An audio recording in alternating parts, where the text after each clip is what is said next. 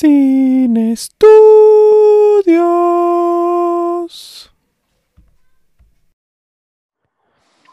Buenos días, buenas tardes, buenas noches a la hora que usted nos escuche. Este es un episodio más de Sin Estudios.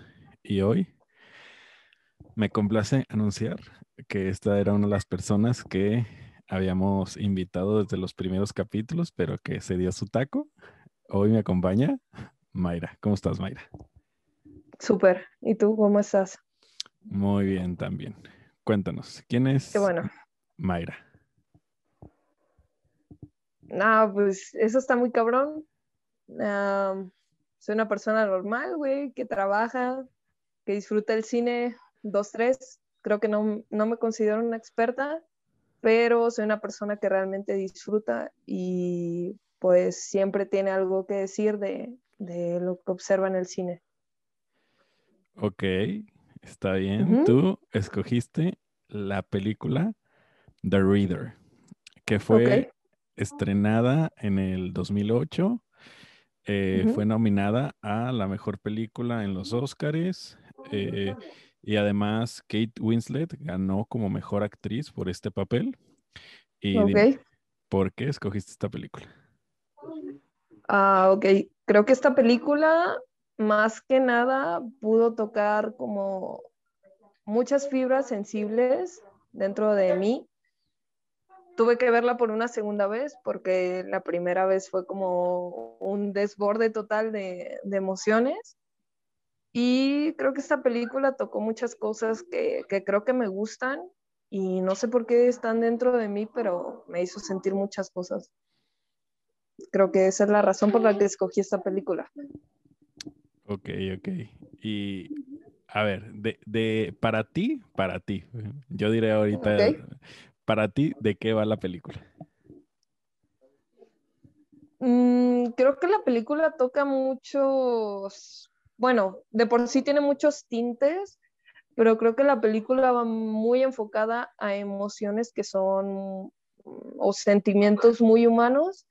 Ah, un- el principal creo que de la película es la pasión, este, mm, creo que también es volver a empezar, el perdón, ah, el miedo, y creo que eh, uno muy importante es la culpabilidad de las personas. Creo que es algo que toca mucho la película y muchas personas no lo pueden apreciar.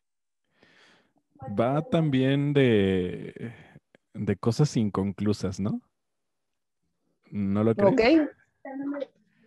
Ah, creo que sí, y creo que realmente habla mucho de, de cómo las personas nos complicamos la vida, que a veces la vida te pone las cosas enfrente de tu cara y te está diciendo que tienes que seguir un camino y a ti te vale verga y al final de cuentas haces todo lo contrario y al final terminas complicándote la vida y metiéndote en muchos problemas.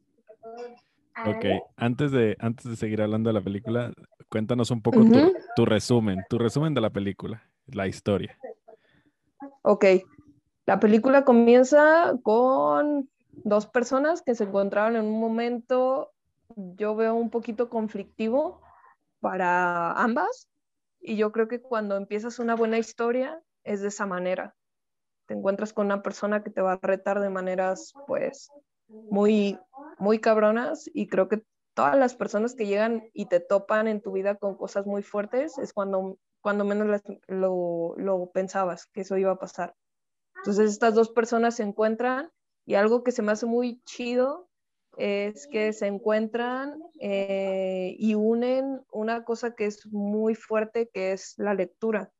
Yo creo que llegar a, a compaginar con una persona a nivel, a nivel perdón, intelectual o de pensamiento está muy cabrón, pero yo creo que compartir con una persona lectura siento que es un nivel máximo, entonces a, ella no, no sabe leer, entonces el Spoiler chico le empieza a compartir.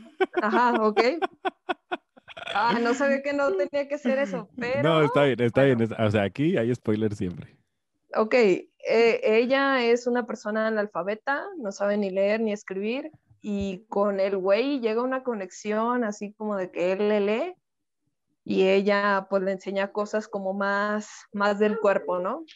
Entonces, pues ahí hay una, un intercambio muy interesante y creo que esas dos personas se complementan muy cabrón, porque lo que él no le puede dar en experiencia, se lo da en algo tan mundano como es algo que te enseña ir a la escuela, pero llevan más allá su relación a compartir pensamientos, sentimientos, y creo que en esa primera parte de la película se comparte mucho la pasión de algo que es mundano, pero se mezcla con un poco de, ¿cómo decirlo?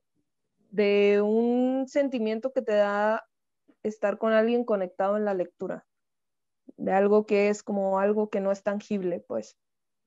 Entonces, continuando en eso, llevan su relación a otro nivel y la morra se desaparece totalmente, se va y se mete a un campo de concentración porque eh, la historia cae en Alemania nazi. Entonces ella se va a un, cambio, a un campo de concentración y después este, el güey la encuentra en un juicio contra las personas que estuvieron este, de oficiales en ese tiempo y pues empieza a hacer un show porque él la ve, él estaba estudiando para ser este abogado y la ve en un juicio. Entonces, él tiene que decidir entre decir si ella es culpable de todo lo que pasó, porque le empiezan a echar la culpa a ella, porque él sabe que ella no tenía la culpa de todo lo que aconteció, o dejar las cosas así, porque desafortunadamente él tiene un resentimiento contra ella porque lo abandonó. Entonces está entre decir y salvar a la persona que fue el amor de su vida en esa época o dejarla que, se enjuicie por algo que ella no hizo. ¿Y tú qué dices, Joshua? No, a ver. Primeramente te voy a hacer una pequeña corrección, porque cuando, ya, se conocen, eh, lo, ella ya había pasado lo de, lo de la Alemania nazi. Se conocen en el 58. Ok. Este, eh, pero es una pequeña corrección que no tiene, o sea, nada más para, para aclarar. Para que no vaya que, porque ella trabajaba en, el tren y ya después no aparece y no la puede encontrar. Eh, sí, se va, o sea, se va porque en realidad no sabemos por qué se va. O sea, parece ser que, que le eh, primeramente le ofrecen un mejor puesto eh, y ahí desencadena como una especie de conflicto interno y este conflicto interno que tiene desencadena en un conflicto con eh, Michael y acaba con su separación. Ok.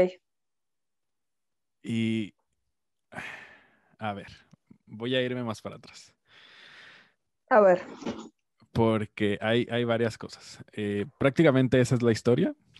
Eh, al final vamos a ver eh, la resolución ya en, la cárcel y, porque ella la van a meter a la cárcel por haber cometido este delito y finalmente como el perdón que él se autohace por no haberla ayudado y haber eh, todo este tiempo guardado ese sentimiento y es por eso que en la escena final podemos ver que él está hablando con su hija, hablándole de su gran amor.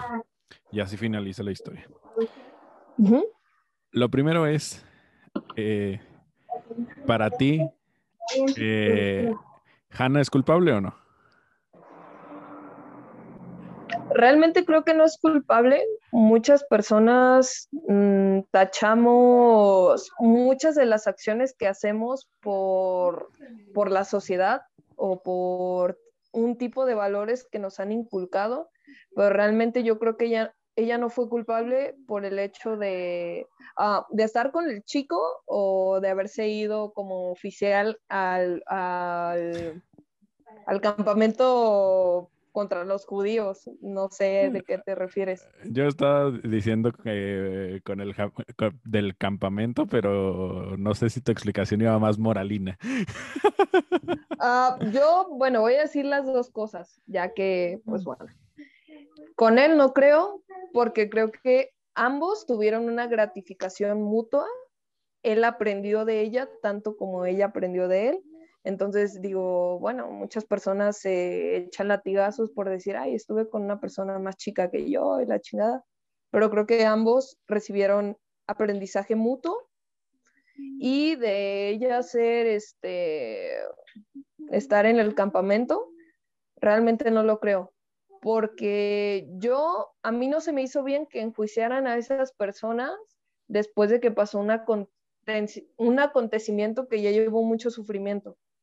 O sea, de por sí ya se sufrió mucho por lo que pasó, hay que aprender de eso y hay que superarlo, pero no creo que el odio se erradique con más odio. Yo realmente esas personas yo no estuve en ese momento, pero hubiera dicho, pues lo perdono y estuvo muy culero, pero que no se repita y ya. No, no aplicaré la venganza. Entonces, para mí, no sería culpable. Es que para, para mí ahí radica todo el, conflicto de la... Son dos cosas. Eh, ella, al guardar silencio, y como ya dijimos que ella es una analfabeta, no sabe ni leer ni escribir. Exactamente. Entonces, esta parte la, vamos viendo y la vamos sabiendo conforme avanza la historia.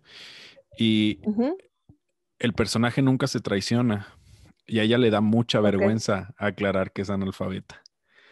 Entonces, ese, es, esa parte, por eso el personaje es tan fuerte y tan duro. la, la única inconsistencia que tiene es al quererse comunicar con Michael, pero esta inconsistencia es por amor. Ok. Esa es una parte y la otra parte es eh, que cuando a ella la enjuician al decir que era culpable, yo creo que tampoco, yo no creo que fuera culpable tampoco de lo que se le imputó, no de, eh, de, los, de, los, de las 300 personas que se le imputa como delito, no es responsable completamente, pero a lo mejor sí es, eh, pudo haber sido responsable de otras cosas, pero me parece que muestra valentía al decir lo que estaba haciendo y las otras muestran hipocresía al no hacerlo. Por eso ahí se crea... Que se aprovechan del hecho de que... Se aprovechan de... Sí, sí, No, o sea, no se... Sí, se aprovechan del hecho de que ella está confesando el delito, pero porque nosotros vamos notando que ella está conflictuada internamente. Sí. Cuando huye, no está huyendo de Michael, está huyendo porque sabe que en el momento donde ella acepte un puesto, la van a investigar y también porque no sabe leer ni escribir y no puede aceptar otro puesto. Exactamente. Y le, da pena a ella aceptarlo a Michael porque sabe que ese vínculo puede desaparecer. Sí. Esa es una parte. Ok, ya te pregunté si crees que era o no culpable. Ahora. Ok. Michael, al mismo tiempo, es culpable, como le dice su maestro, por no haberle ayudado sabiendo lo que sabía? Culpable de una injusticia. Mm. sí. O sea, sin dudarlo, creo que sí. Yo soy una persona que reacciona muy mal cuando está pasando algo injusto y siempre me pongo pues muy mal cuando veo una injusticia, es como de, güey, no puedo detenerme en ese momento pero yo creo que a él lo movieron más sentimientos de, pues de un resentimiento que ya tenía. Creo que el primer amor es muy complicado para todas las personas. Creo que el primer amor no lo piensas tan bien. Simplemente el primer amor es, pues, como su nombre le dice, lo primero estás experimentando y no eres capaz de ver otro tipo de sentimientos que no sean los que tú quieres ver. Entonces, a ver a la persona en una situación así, yo no lo justifico, pero sí digo, no te importa, porque quieres causarle a esa persona el mismo daño que tú has sentido. Sí, fue, fue, fue muy, muy duro.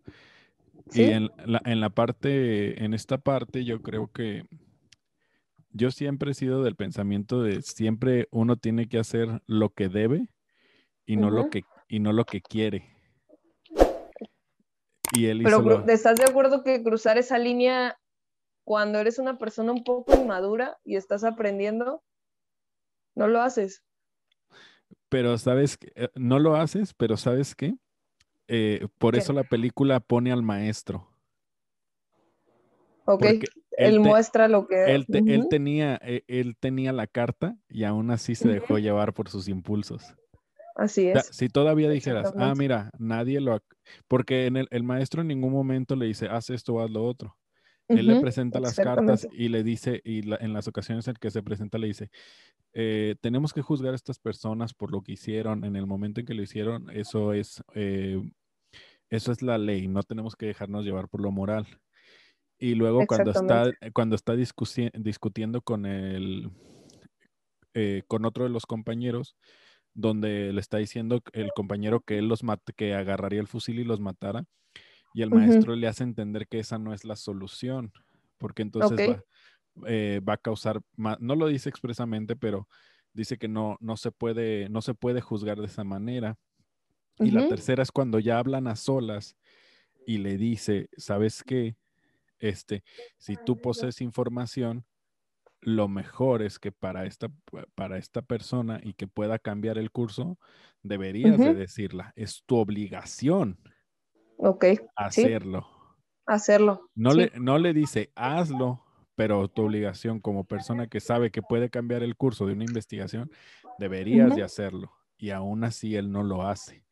Es un personaje muy impulsivo y muy sanguíneo. Y así lo representa desde las primeras escenas. Exactamente. Cuando se ve, cuando se ve que la ve y lo está viendo eh, con las medias, cuando regresa, cuando se sube al tren y la mira. Él sabe que, le- que lo pueden acusar, pero aún así lo hace. Y en el momento Ujú. donde se arrepiente, ahí es donde, do- donde ya va, va caminando a la prisión y se arrepiente, vemos que su decisión Sí. no es, no es del ámbito legal, sino es una, algo de la entraña y ahí es esa decisión al contrario de Hannah, que sí cometió un delito, pero que está aceptando su responsabilidad. Eso es lo que convierte en la vida de Michael un infierno. sí, El no haber hecho las cosas, el no haber hecho las cosas de manera puntual. ¿No crees? Exactamente. Sí.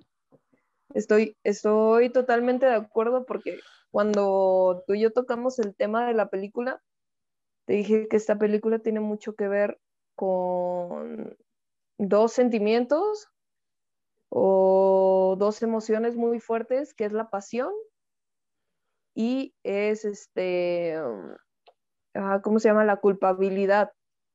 Ella más que, que, que sentirse menos porque no podía, pues era analfabeta, no sabía leer ni escribir, creo que tomó las consecuencias y se declaró culpable por toda la culpabilidad que ella sentía. No podemos ver más atrás de su vida, pero desde que ella estuvo con Michael y cómo lo utilizó para sacar un beneficio hacia ella y también lo hizo en el campo de concentración.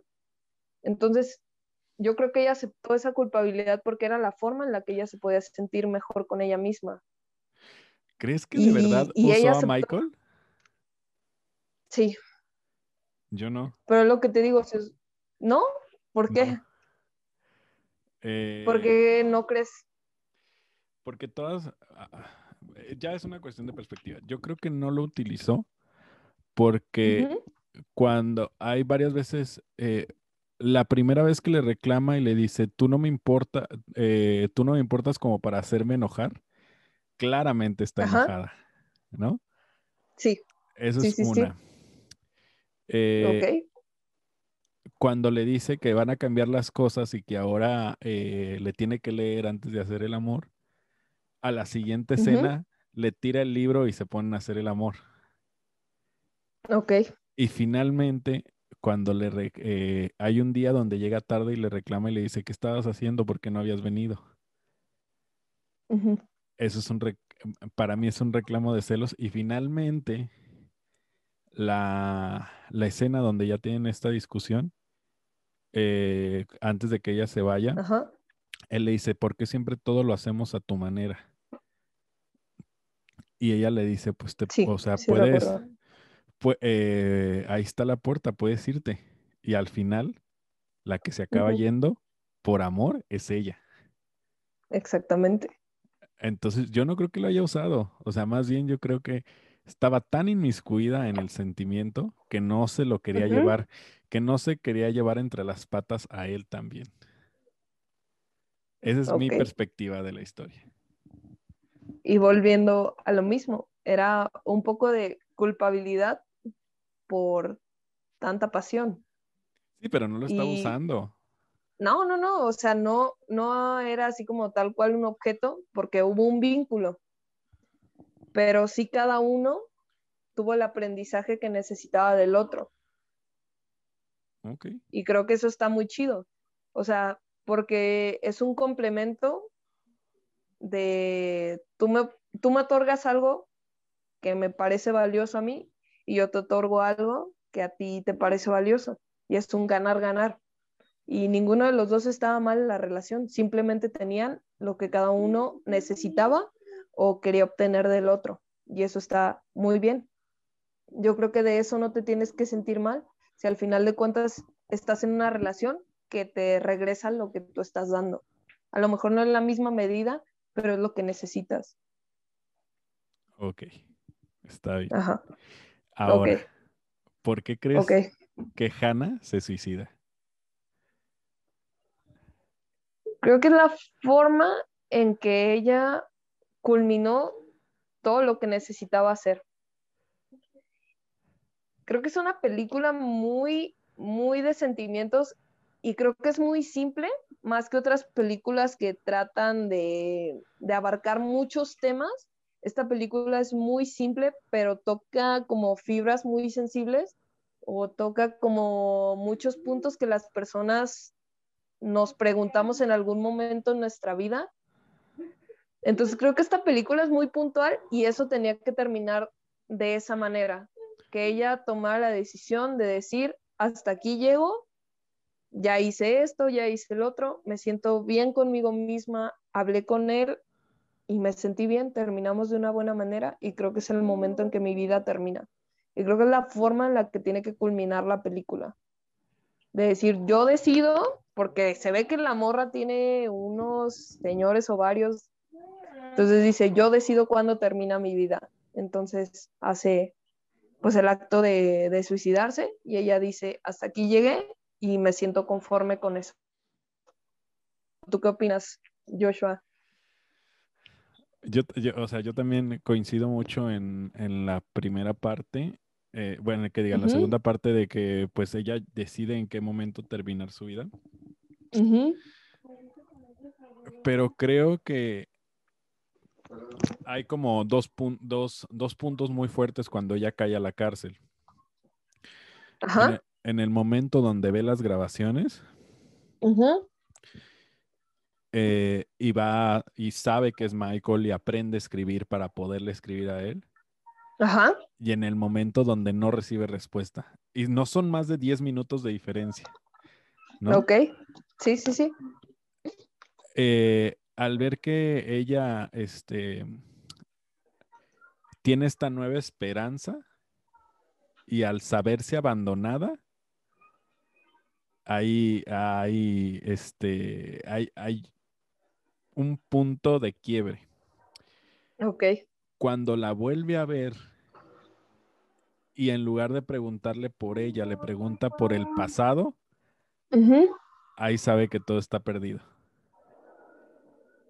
Eso está muy cabrón. Porque Pero sí es muy cierto. aunque, aunque ella sabe que, que por el momento no le responde, o, o- o- sí, que por el momento no le responde, pero que sigue mandándole cassettes, siente que hay un interés, siente que hay, que, bueno, para mí, desde mi visión, Sí, que sí. sigue habiendo algo, que sigue habiendo una chispa. Y sí la hay, para mí sí la hay. El problema es que Michael no lo acepta y la, y la está juzgando por el pasado que en realidad pues ya pasó. Y por eso ella le dice, Ok. Le dice, ¿y qué importa qué pasó? Ok. ¿Qué importa al final qué pasó?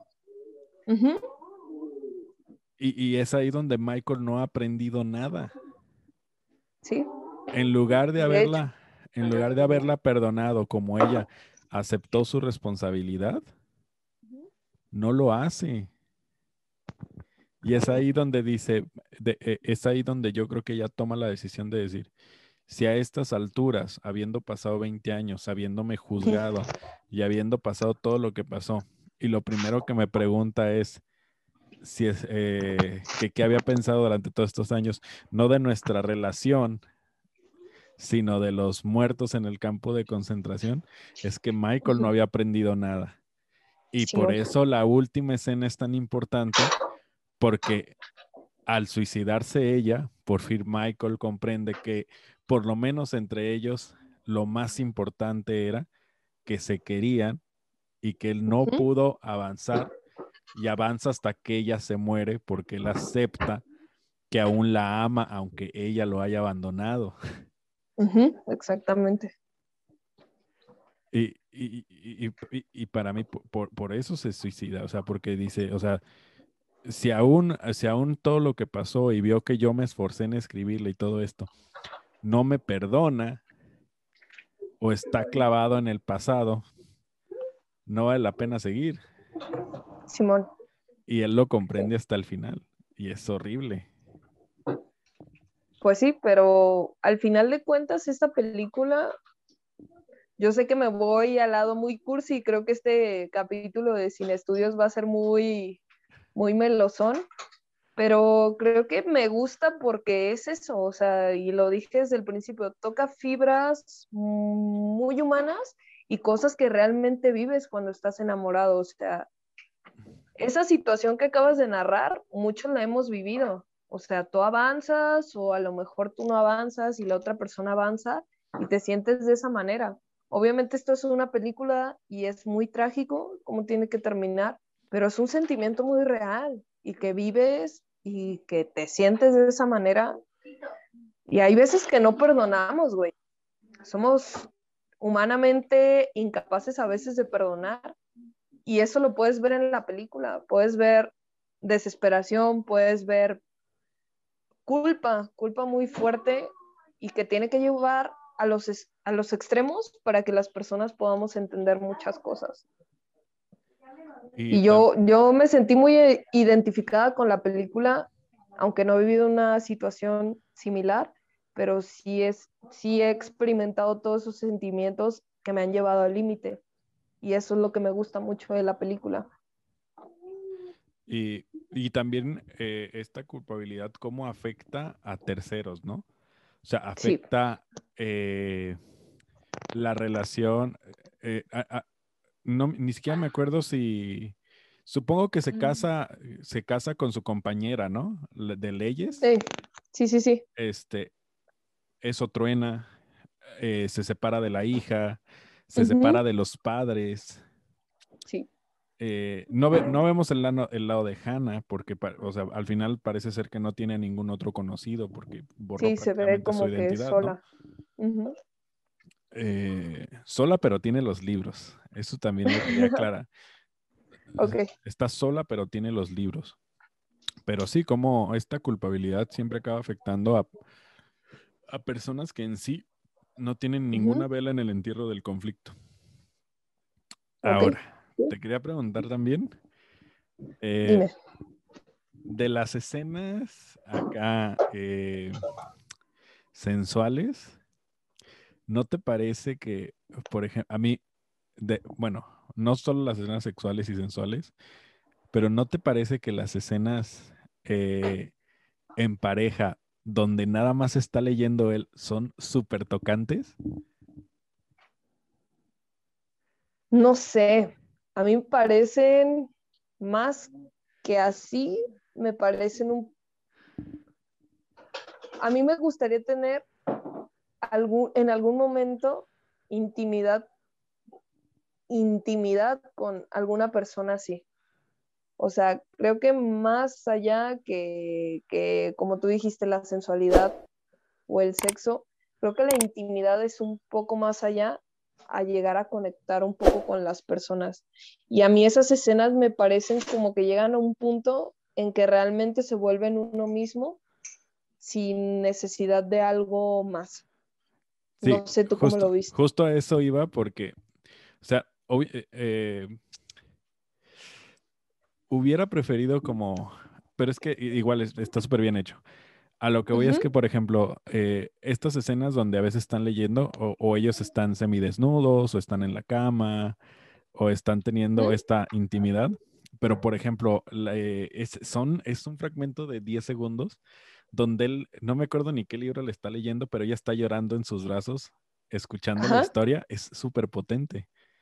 Sí. Es súper, súper potente y cómo transmite Kate Winslet en esta película es, es muy cabrón, porque incluso en las primeras escenas donde ella eh, se ve como más, un poco más fría, eh, y cuando eh, lo agarra de la espalda y le dice, ah, por eso viniste.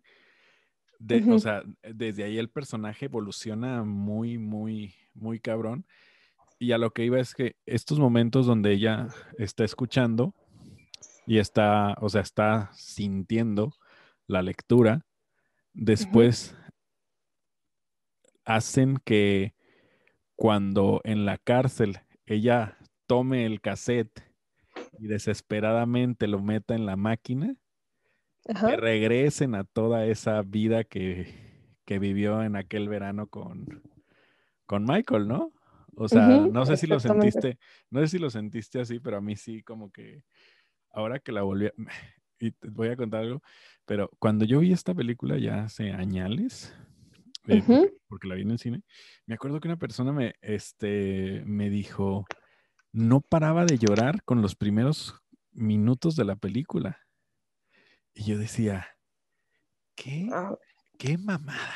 ¿No? Sí, sí está cabrón. No, ni yo, que me gusta mucho. Y ahora que la vuelvo a ver, o sea, no soy una persona eh, dada a llorar, eh, pero sí lloro. pero ahora que lo, que lo veo y que tengo otras vivencias, sí es muy tocante. O sea, la escena donde él, y, porque acaba de pasar hace poco, ¿no? La escena donde él vuelve y ve el departamento solo y que ella se va y que está preparando las maletas para irse a otro lado, es, me tocó mucho por todo lo que, lo que acaba de vivir, ¿no? Que a veces es un verano nada más, o algunos días, o cositas así. Y dices, joder, o sea, me ha marcado muchísimo. Y lo marco, ¿no? No sé si tengas por ahí en tus notitas algo más que quieras comentar. Eh, pues lo que estás tocando, creo que todas las personas nos gusta mucho el sufrimiento, estarnos latigueando con, con, el recuerdo y todo lo que tú mencionas, pero yo creo que la escena donde él va a pasar una buena tarde con ella, que van a comer juntos, andan en bicicleta y todo eso. Y creo que solamente es una vez la que salen en toda la película como pareja. Creo que ese tipo de cosas son las que al final de cuentas tú recuerdas. O sea, pudo haberte ido muy mal en la relación que quieras y esas cosas de que ves algo y lo recuerdas y todo el rollo. Pero yo creo que al final de cuentas, lo único que se queda o en mi caso, cuando yo vi la película, digo, lo único bueno que se queda al final son los buenos momentos. Y creo que eso es lo que te marca cuando ves algo que es devastador, porque son los buenos momentos los que te dicen, verga, yo quería quedarme aquí, o verga, esta persona me hace sentir de esta manera y por eso me derrumbo pero realmente son los buenos momentos y creo que solamente es uno en la película, todo lo demás es ahí en el cuarto y leyendo y todo. Pero creo que esos buenos momentos, aunque solamente es uno, es muy bueno y le da otro giro total a la película. Yo siento que, fíjate que en el, eh, o sea, entiendo por qué lo hace el director, Yo creo que más bien esta escena sirve para demostrar que para él no es sexo nada más. Porque eh, eh, cuando él la ve, eh, tengo esta escena bien grabada donde es, prácticamente la primera escena donde ella se está subiendo la media. Ajá. y cuando, cuando regresa y ya ella lo está secando, o sea, parece que él nada más la está buscando para eso. Ok. Sí. Pero entonces en ese momento donde se toma la, eh, la iniciativa y porque le, en algún momento le dice, estás planeando mucho, le dice ella.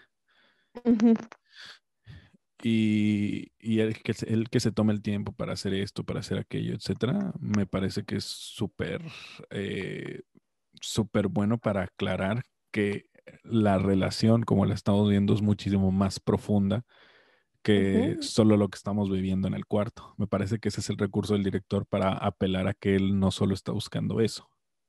Sí.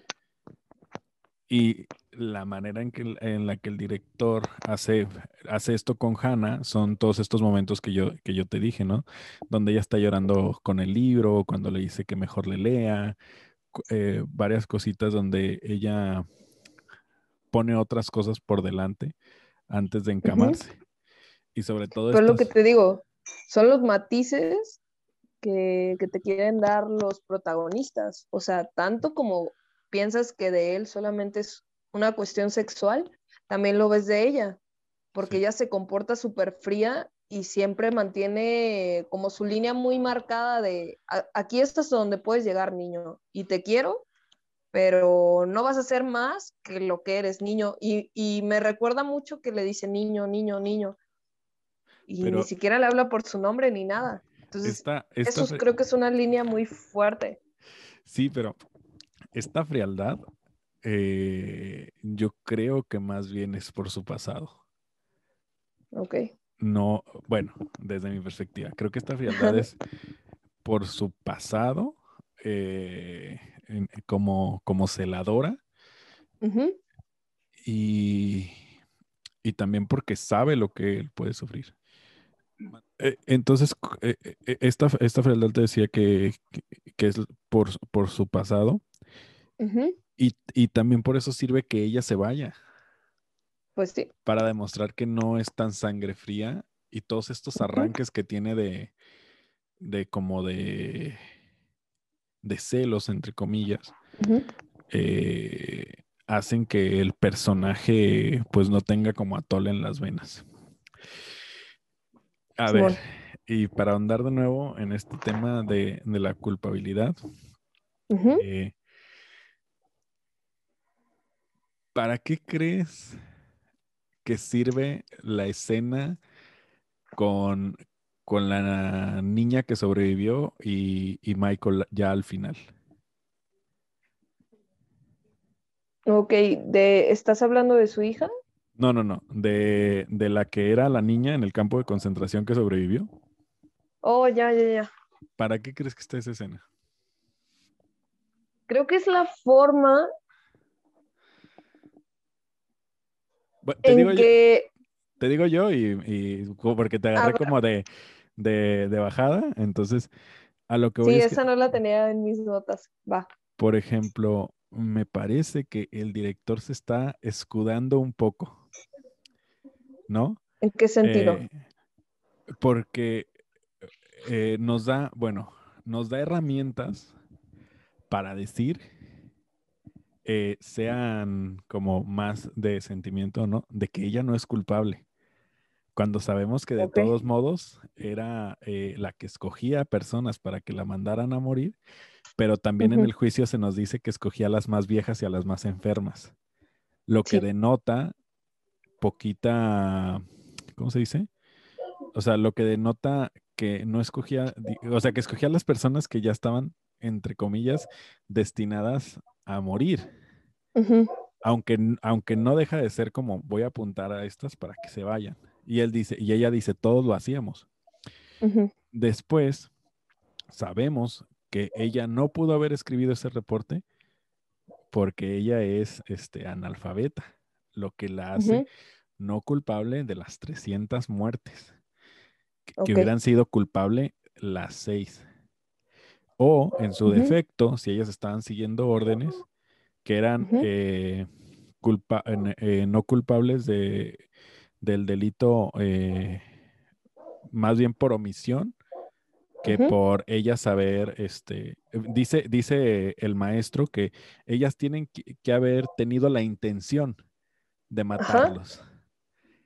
Y cuando ella revela y, que eso no lo toma en cuenta el juez, que me, me pareció un error también, ella dice, ¿qué hacíamos nosotras? Si nuestra orden era resguardarlas y sabíamos que si abríamos se iba a hacer un alboroto. Entonces, todo esto y oye, al, mismo tiempo te digo que con lo que abrí es que a mí me parece que ella no es culpable de lo que se le imputa, es culpable eh, de, como te digo, tiene una palabra específica en, en, abogacía, pero no es culpable de las 300 muertes que se le imputan.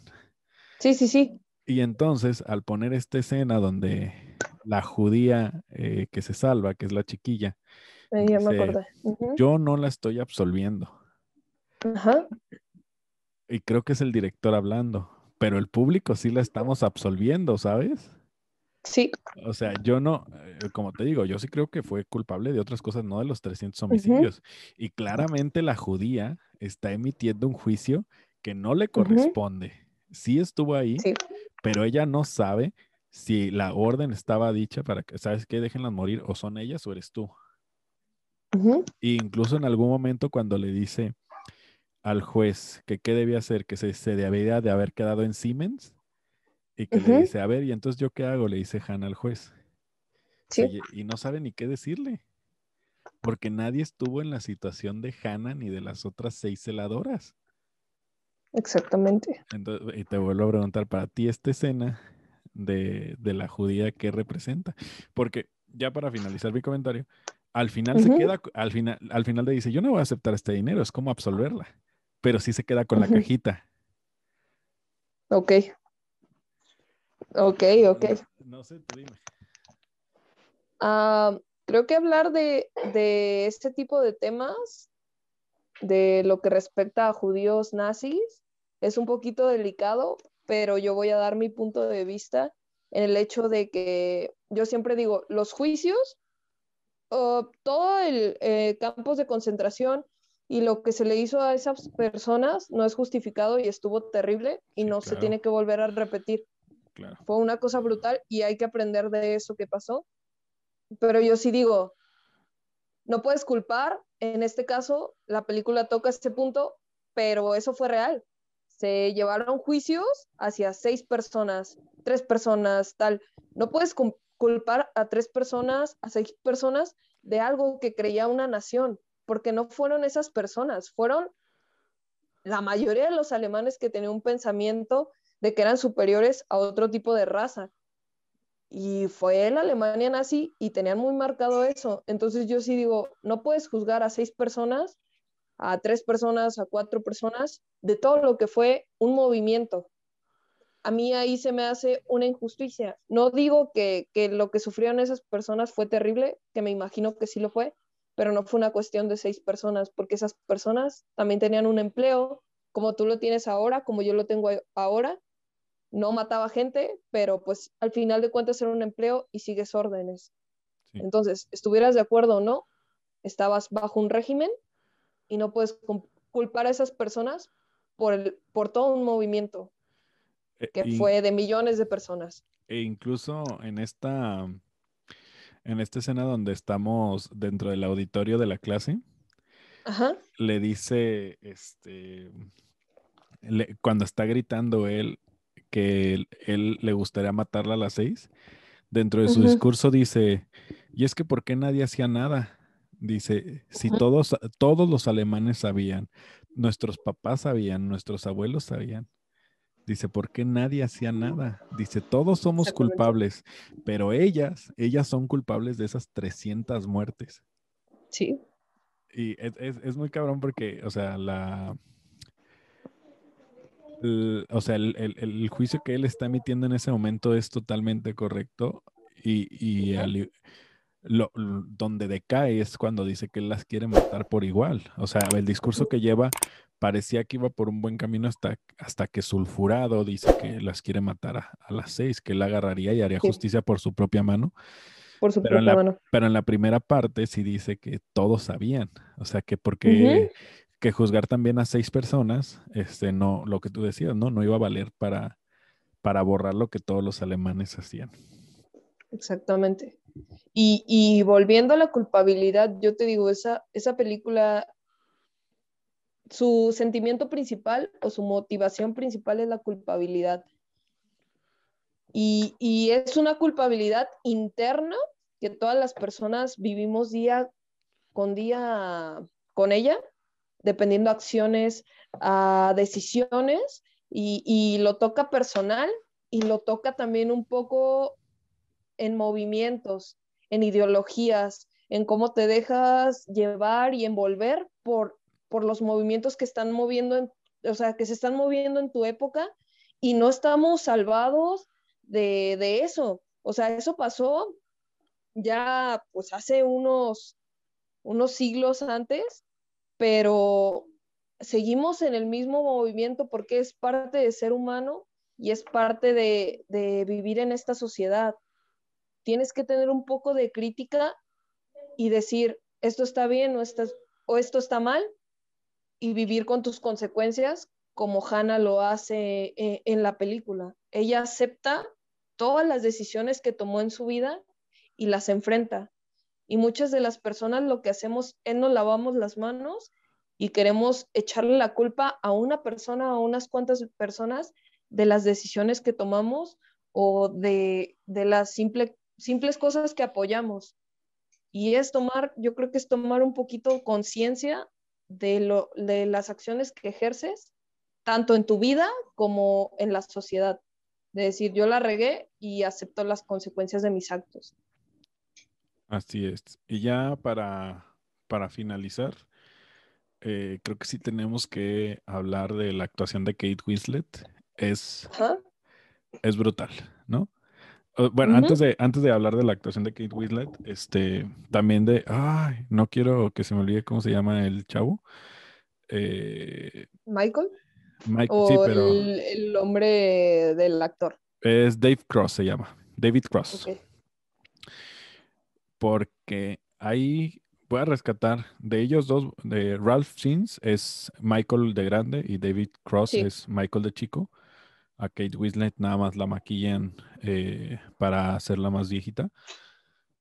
Pero la escena donde, eh, donde abre la puerta y ve que Hannah ya no está, uff, ¿no? La expresión facial Sí. eh, es, es brutal. Pero no, es, no, está, no está quebrado, el, o sea, está quebrado el personaje, pero no tan quebrado. Y, y por eso ha- hace mucho mérito cuando va a la cárcel y decide no entrar, ¿no? Porque, sí. ahí, porque ahí es cuando el personaje ya está completamente roto. Rescato esa, esa aparición de ahí y, y de Ralph Fiennes cuando va y la confronta, ¿no? Cuando está por fin enfrente de ella después de 20 años. Y cómo se va, y aquí es al revés, ¿no? Toda esta carcasa dura, bueno, no es al revés, es, es, es lo mismo, toda esta carcasa dura que había creado desde el momento donde no quiso verla por primera vez en la cárcel hasta el momento Ajá. donde la ve, se le quebra cuando le vuelve a decir niño, Sí, sí, sí. ¿no? Y toda esta eh, expresividad que había hecho Ralph Fiennes durante, las, eh, durante estos eh, eh, estas otras escenas donde está, eh, está fenomenal, pero Kate, Kate Winslet es, está en otro nivel. está en otro nivel.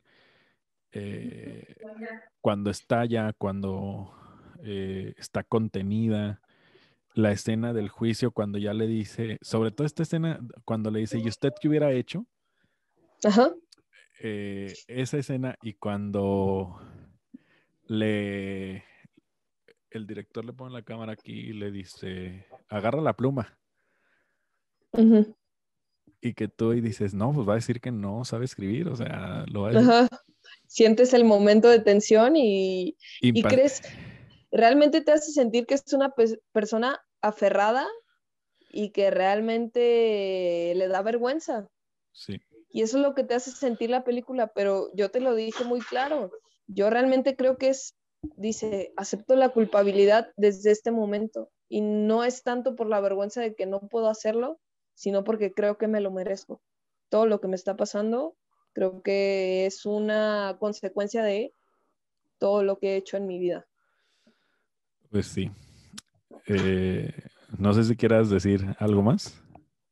Mm, ya por último, de la escena que dijiste de que se enfrentan, ahí lo único que puedo decir al final es, aunque haya pasado el tiempo, este, aunque ambos hayan cambiado, yo sí soy mucho de la idea y la película me hizo pensar en eso, de que pase lo que pase, el tiempo pase, tú cambies y lo que sea, los sentimientos dentro de ti no cambian, nunca hacia una persona.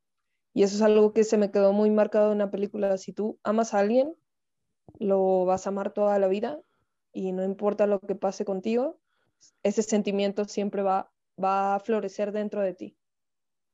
Y ya, es, es todo lo que quería decir, pero eso me hizo sentir al final cuando ellos se vuelven a encontrar después de 20 años, que así somos las personas, o sea, por más odio o sentimientos culeros que guardes dentro de ti, cuando amaste a alguien lo vas a amar por siempre y se acabó. No hay, el amor no se destruye. Y ya. Cursi, Eh, pero es real. Qué absolutista, ¿no? Qué absolutista. Así Eh, es. Sí, yo también lo creo que, a ver, habrá gente que pase de largo en tu vida, pero las que, las que calan, las que convierten, las que transforman, pues esas sí nunca, nunca se olvidan y, y hay gente que decide vivir como Michael, que a lo mejor tiene otras relaciones y así, pero que se deciden a no perdonar y a no olvidar. Sí. Y ni siquiera sé si está en lo correcto o no, no lo estoy juzgando, ¿no? Porque a lo mejor yo me encuentro en la misma situación o a lo mejor otras personas se encuentran en la misma situación y al final no es decir si es lo correcto lo no correcto o, o no es correcto, sino que él decide al final vivir con esa decisión, ¿no? Así es. Sí. Y bueno, eh, me voy a despedir con Estuvo otra muy cosa. cursito. No, está, eh, creo que estuvo súper bien. Ya saben que se tienen que suscribir ahí en la campanita. Eh, Sí. Muchas gracias, eh, Mayra, por haber participado. No, muchísimas gracias a ti, amigo. Me, me gustó mucho haber participado en, en este Cine Estudios. Y nos vamos a despedir con esto para que quien vio la película, La. Dama del Perrito. Corrió la voz de que por el malecón se había visto pasear un nuevo personaje, la Dama del Perrito. Nos vemos.